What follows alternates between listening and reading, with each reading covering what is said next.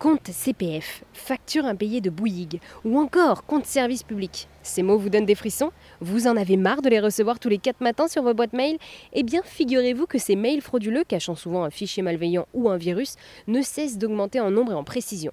47% des télétravailleurs se font d'ailleurs piéger par ces mails, et pour se protéger au mieux et connaître ainsi les bons gestes à adopter, j'ai rencontré Samy, responsable cybersécurité à Cyberprotect à Lyon.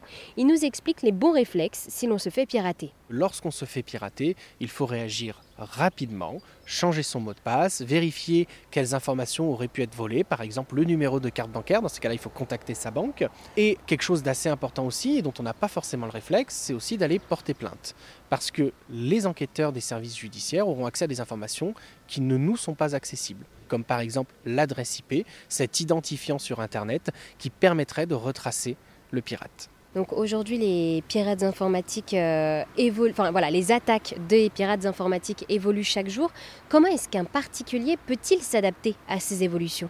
Alors, pour se protéger, lorsqu'on est un particulier, la chose la plus importante, c'est de rester vigilant lorsqu'on est sur Internet. Un pirate informatique qui va vouloir justement voler des informations confidentielles à un particulier, il va essayer de jouer sur sa méconnaissance. On a tous reçu des emails, par exemple, votre nouvelle facture euh, de téléphonie est disponible alors que c'est chez un opérateur auquel on n'a souscrit aucun abonnement, et eh bien justement ces emails-là vont contenir des documents contenant eux-mêmes des virus. Et lorsqu'on va ouvrir le document, le virus va se déployer. Ce sont justement des personnes mal intentionnées qui vont essayer d'accéder à des informations qui ne les regardent pas. Donc pour se protéger lorsqu'on a un particulier, j'ai envie de dire que la vigilance est de mise sur Internet.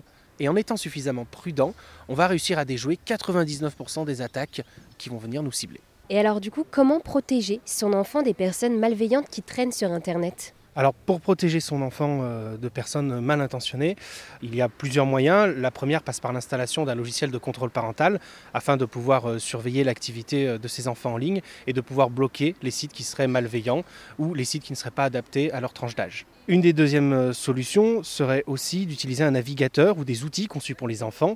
On peut citer Kiddle, Kidrex, on a aussi YouTube Kids qui permet de visionner des vidéos adaptées à leur âge. Enfin, il y a aussi parler de manière transparente à son enfant, lui expliquer que sur Internet, il n'y a pas que des gens bien intentionnés, qu'il ne faut pas accepter les invitations d'inconnus ou de personnes qu'on ne connaît pas, que ce soit sur les forums de discussion, sur les réseaux sociaux, et lui expliquer qu'en cas de doute, il peut toujours demander l'aide à ses parents. Enfin, vous pouvez télécharger le Cyberguide Famille qui est édité par le gouvernement français et qui permet de donner en 10 fiches pratiques des petites astuces sur comment se protéger en ligne.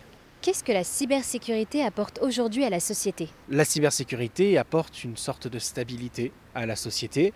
Internet est un outil euh, fantastique qui a, nul besoin de le dire, euh, révolutionné euh, la face du monde. Et c'est un outil, on le voit, qui peut être dangereux. On y stocke de plus en plus d'informations, on y stocke de plus en plus de documents que l'on aimerait pouvoir protéger des inconnus. La cybersécurité vient apporter justement cette couche de confiance en Internet qui, je pense, est fondamentale dans notre société actuelle. Et pour celles et ceux qui aimeraient en savoir plus sur la cybersécurité, est-ce qu'il y a un site que vous nous conseillez? Alors pour les personnes qui chercheraient à, se renseigner, à apprendre justement euh, les bonnes pratiques à adopter lorsqu'on est sur Internet, il existe un organisme français qui s'appelle l'ANSI, l'Agence nationale pour la sécurité des systèmes d'information, qui est une agence gouvernementale dont la principale mission est de protéger les particuliers et les professionnels des dangers auxquels ils sont exposés sur les réseaux.